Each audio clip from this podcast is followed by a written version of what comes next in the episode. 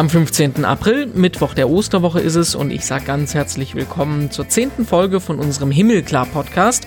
Ich bin Renato Schlegelmilch und ich will mit euch in diesen Wochen Geschichten erzählen von Menschen im Corona-Alltag. Heute ist das Simon Hammerer in Jerusalem. Netanyahu hat gesagt, ähm, wir sind im Krieg gegen den Virus. Das ist natürlich eine heftige Wortwahl, aber es ist schon sinnvoll, dagegen zu treten. Simon ist 19 Jahre alt und macht ein freiwilliges Jahr mitten in der Altstadt von Jerusalem. Im Gegensatz zu vielen seiner Kollegen hat er sich aber entschlossen, ich fliege nicht nach Hause, ich bleibe hier und gleich wird er uns von einem sehr ungewöhnlichen Osterfest erzählen und vom Ausnahmezustand in der Stadt, die eigentlich immer irgendwie Ausnahmezustand hat, jetzt aber umso mehr. Vorher wollen wir noch gemeinsam in die Schlagzeilen schauen. Was hat sich getan in Sachen Kirche und Corona in den letzten 24 Stunden? Und da gibt es zumindest vorsichtig positive Nachrichten erstmal. Und zwar plant Deutschland ab 3. Mai einen langsamen Übergang zu einer neuen Normalität. So sollen Geschäfte mit maximal 800 Quadratmetern wieder öffnen dürfen und auch erste Schüler wieder in die Schulen dürfen. Die Kirchen bleiben allerdings erstmal weiter für öffentliche Gottesdienste geschlossen. Genauer gesagt alle Gotteshäuser, genauer gesagt alle Gotteshäuser, also Kirchen, Synagogen und Moscheen bleiben dicht und auch sonstige religiöse Veranstaltungen und Zusammenkünfte sind weiter nicht gestattet. Die Kirchenvertreter, die bereiten sich aber hinter den Kulissen schon mal darauf vor, wie es denn weitergehen könnte, wenn die Kirchen dann mit Sicherheitsabstand und Hygieneregeln wieder aufmachen. Am Freitag treffen sich Religionsvertreter auch mit der Politik im Innenministerium. Es kann gut sein, dass da neue Infos gibt. Die Corona-Zeit lässt im Moment auch Fernsehgottesdienste boomen. Über Ostern haben sich auf den öffentlich-rechtlichen Programmen alleine 10 Millionen Menschen Gottesdienste und religiöse Programme angeschaut. Neun evangelische und katholische Gottesdienste waren das, die wurden übertragen aus dem ganzen Land, aber auch erstmals das ökumenische Wort zum Sonntag. Das alleine haben sich 2,23 Millionen Menschen angeschaut. Neue Rekorde für religiöse Programme im Fernsehen also. Dabei darf aber nicht vergessen werden, dass natürlich noch viel, viel mehr Menschen im Internet Gottesdienste verfolgt haben. Alleine die Osternacht im Mariendom in München haben 42.000 Leute im Livestream geguckt. Das muss man sich mal bildlich vorstellen. Das sind mehr als zehnmal so viele, wie eigentlich in die Kirche passen würden. Papst Franziskus, der hat heute daran erinnert, dass wir auch in diesen Krisenzeiten die einsamen und alten Menschen nicht vergessen sollen. Wenn wir uns selber isolieren, heißt das nicht, dass wir nicht in Kontakt mit den anderen bleiben sollen. Der Papst sagt, denken wir an die Menschen, die uns Glaube, Tradition und Heimatgefühl geschenkt haben. Und wir schließen uns an, sehen das genauso. Ruft doch heute Abend einfach mal bei jemanden an, wo er sonst nicht anruft.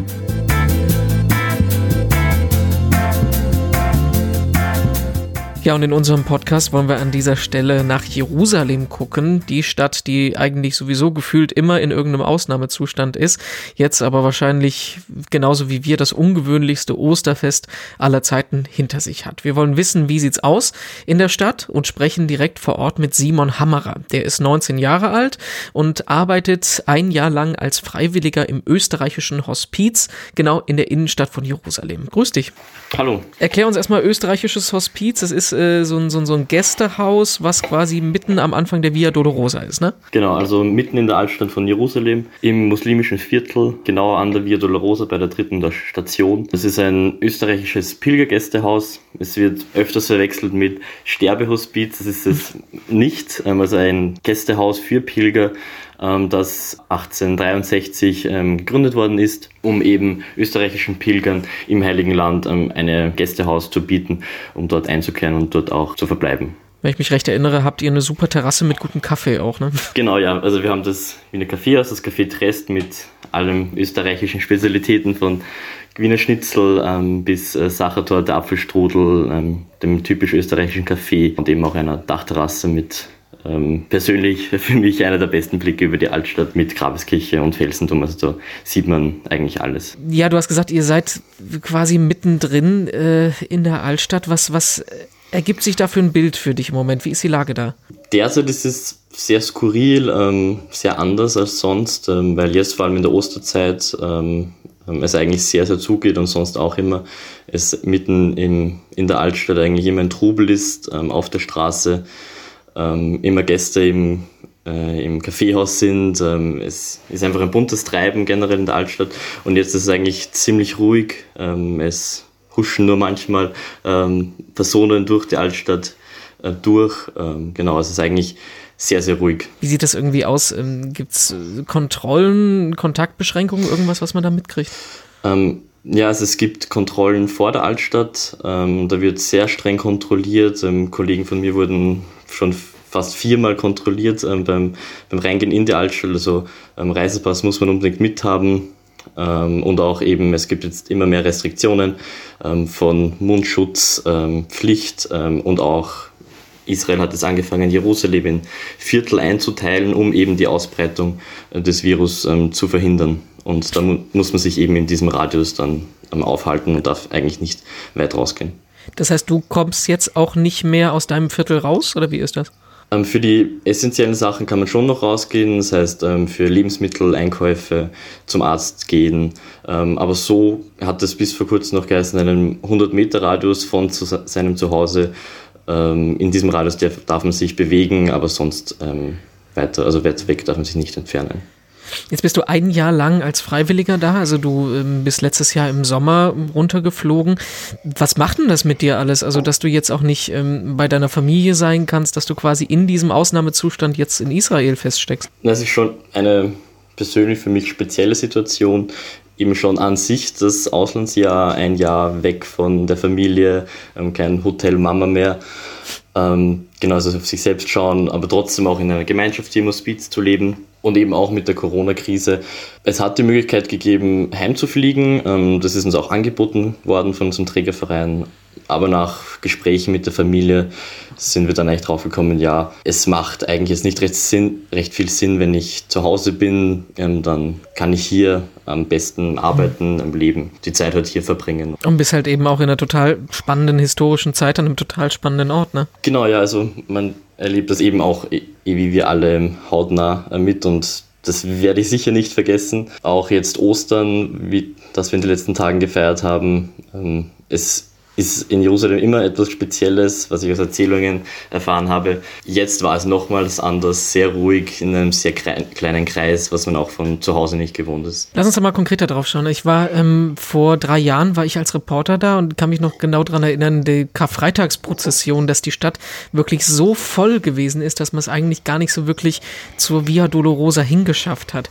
Die Meldungen sagen jetzt, dass es ähm, am letzten Freitag zum Beispiel eine Prozession von den Franziskanern trotzdem gab, die dann aber aber aus vier Leuten bestand. Wie hast du den, den Karfreitag da erlebt in der Altstadt? Genau. Ja, das war ein relativ tristes Bild, nur wenige Mitbrüder, die da mit großem Abstand, mindestens zwei Meter Abstand, ähm, den Kreuzweg gegangen sind. Ich habe nur mitbekommen, dass es ein großer oder mittelgroßer Journalistenauflauf ähm, auch war, weil eben das ähm, so viel Aufmerksamkeit erregt hat. Aber so war es jetzt eigentlich relativ ruhig. Wir haben selbst vom Hospizdirektor ein Video aufgezeichnet im Vorhinein, wo eben auch den den Kreuzweg gegangen ist, dass wir dann auch ausgestrahlt haben. Ähm, aber so jetzt direkt auf der Via Dolorosa war ich am Karfreitag nicht. Was habt ihr so ähm, wegen Gottesdiensten gemacht? Gab es da irgendeine Möglichkeit dann über Ostern? Also wir haben vor einigen Wochen angefangen, ähm, die Gottesdienste am Sonntag von unserer Dachterrasse mit Blick auf Jerusalem, auf die Grabeskirche ähm, live zu streamen auf Facebook, um eben den Zuschauern das Gefühl zu geben, sie sind hier live dabei in Jerusalem in dieser Zeit. Ähm, und wir haben auch Teile dann ähm, zu Kar-Samstag ähm, online gestellt, wie die Speisensegnung ähm, und eben auch das Video äh, am Karfreitag und auch am Ostersonntag eben die, die Ostermesse auch am Dach. Jetzt, äh, was höre ich denn da eigentlich im Hintergrund gerade? Hm, das ist sehr, eigentlich äh, ganz normal hier, dass man fünfmal am Tag den Muezzin schreien hört, da gewöhnt man sich ziemlich schnell dran, aber es ist schon etwas Besonderes, wenn sich Kirchengeläute, also Glockengeläut und äh, die Schreie der Muezzin ähm, so vermischen. Das wäre jetzt aber auch schon die nächste Frage. Was kriegst du von den anderen Religionen mit? Also die Juden haben auch ihr Pessachfest äh, die letzten Tage gefeiert. Muezzin hören wir gerade im Hintergrund. Kriegst du was mit, wie die mit der Lage umgehen? Ähm, ich habe es in den letzten Tagen mitbekommen, dass es für das Pessachfest eher schwierig ist, auch für die israelische Regierung, ähm, weil eben da die Ansteckungsgefahr erhöht ist, weil es ein Familienfest ist. Eine skurrile Geschichte hat mich ähm, erreicht, dass ähm, es derzeit eher weniger Eier gibt im, im Land und fast schon eine eine Eiernot da war, weil eben so viele Speisen bei Pessach ähm, aus Eiern gemacht wurden, sodass wir auch Mühe hatten, ähm, rechtzeitig ähm, Eier für das traditionelle österreichische Eierbecken äh, bekommen, zu bekommen. Siehst du mal den Unterschied. In Deutschland wird Klopapier gehamstert, bei den Juden sind es die Eier. ähm, genau. Es gibt äh, eine Studie, die gerade rausgekommen ist, die äh, verglichen hat, wie die unterschiedlichen Länder mit dem Virus umgehen. Äh, die kommt aus Hongkong und die sagt, Deutschland steht auf Platz zwei. Also wir sind das zweitbeste Land, ähm, wie wir unsere Bevölkerung schützen. Du kannst dir jetzt wahrscheinlich denken, was auf Platz 1 steht. Ähm, wahrscheinlich Israel. Genau, ja. ja ähm, genau. Findest du denn, ja. also mich würde mal interessieren, ist das denn, du kriegst das jetzt natürlich von Deutschland nicht direkt mit, aber ist das denn nochmal eine Nummer krasser, als das bei uns hier ist? Ähm, also ich habe jetzt den Vergleich eben mit ähm, Österreich eigentlich, den stetigen, was ich auch mitbekomme von den Medien und auch halt natürlich auch von Deutschland. Israel hat schon ziemlich bald und sehr früh begonnen, ähm, Reisebeschränkungen einzusetzen. Ähm, das war auch für uns relativ überraschend, weil es eigentlich von einem Tag auf den anderen gekommen ist und für uns als Gästehaus war das auch äh, nicht gerade leicht. Ähm, es hat dann geheißen, alle Einreisenden und alle, Isra alle israelischen Staatsbürger müssen sich in Heimquarantäne begeben, 14 Tage auch rückwirkend. Und das hat uns dann auch betroffen, weil natürlich welche aus Österreich gekommen sind, die sich dann eben auch in Quarantäne begeben haben müssen. Jetzt aus heutiger Sicht waren diese Einschränkungen, diese baldigen ähm, Restriktionen eigentlich sehr wirksam, weil es eben derzeit ähm, im Vergleich zu Österreich oder zu anderen Ländern in Israel eher weniger Fälle gibt. Was hast denn du da am Anfang so darüber gedacht? Also ich habe mir, mir ist irgendwie so, mein Gedanke war, Israel ist ja von seiner Geschichte auch irgendwie so, dass es immer versucht, äh, sich zu schützen oder, oder auf Bedrohungen möglichst schnell, möglichst krass zu reagieren. Hast du gedacht, das ist angemessen oder hast du gedacht, die übertreiben damit? Ähm, ja, am Anfang ist mir, glaube ich, so wie vielen gegangen, dass es mir, dass es ich habe eher die Gedanken gehabt, dass es erst von jetzt eher mehr gehypt wird und gar nicht so etwas Großes ist. Ähm, die Meinung habe ich natürlich dann im Laufe der Zeit revidiert, ähm, weil es dann eben uns alle betrifft. Israel ist da schon eher dann stärker eingetreten und hat dann, Netanyahu hat dann auch gesagt, ähm, wir sind im Krieg gegen den Virus. Das ist natürlich eine heftige Wortwahl, ähm, genau, aber es ist ähm, insofern schon sinnvoll, da dagegen zu treten. Aber es ist halt natürlich sehr, also die Kontrollen sind sehr rigoros und sehr streng. Das befremdet natürlich schon ein bisschen. Wie planten ihr jetzt äh, die nächsten Wochen weiterzumachen? Also man kann ja schlecht absehen. Österreich fängt jetzt gerade an, das alles ein bisschen zu lockern. Weißt du, was auf euch jetzt zukommt?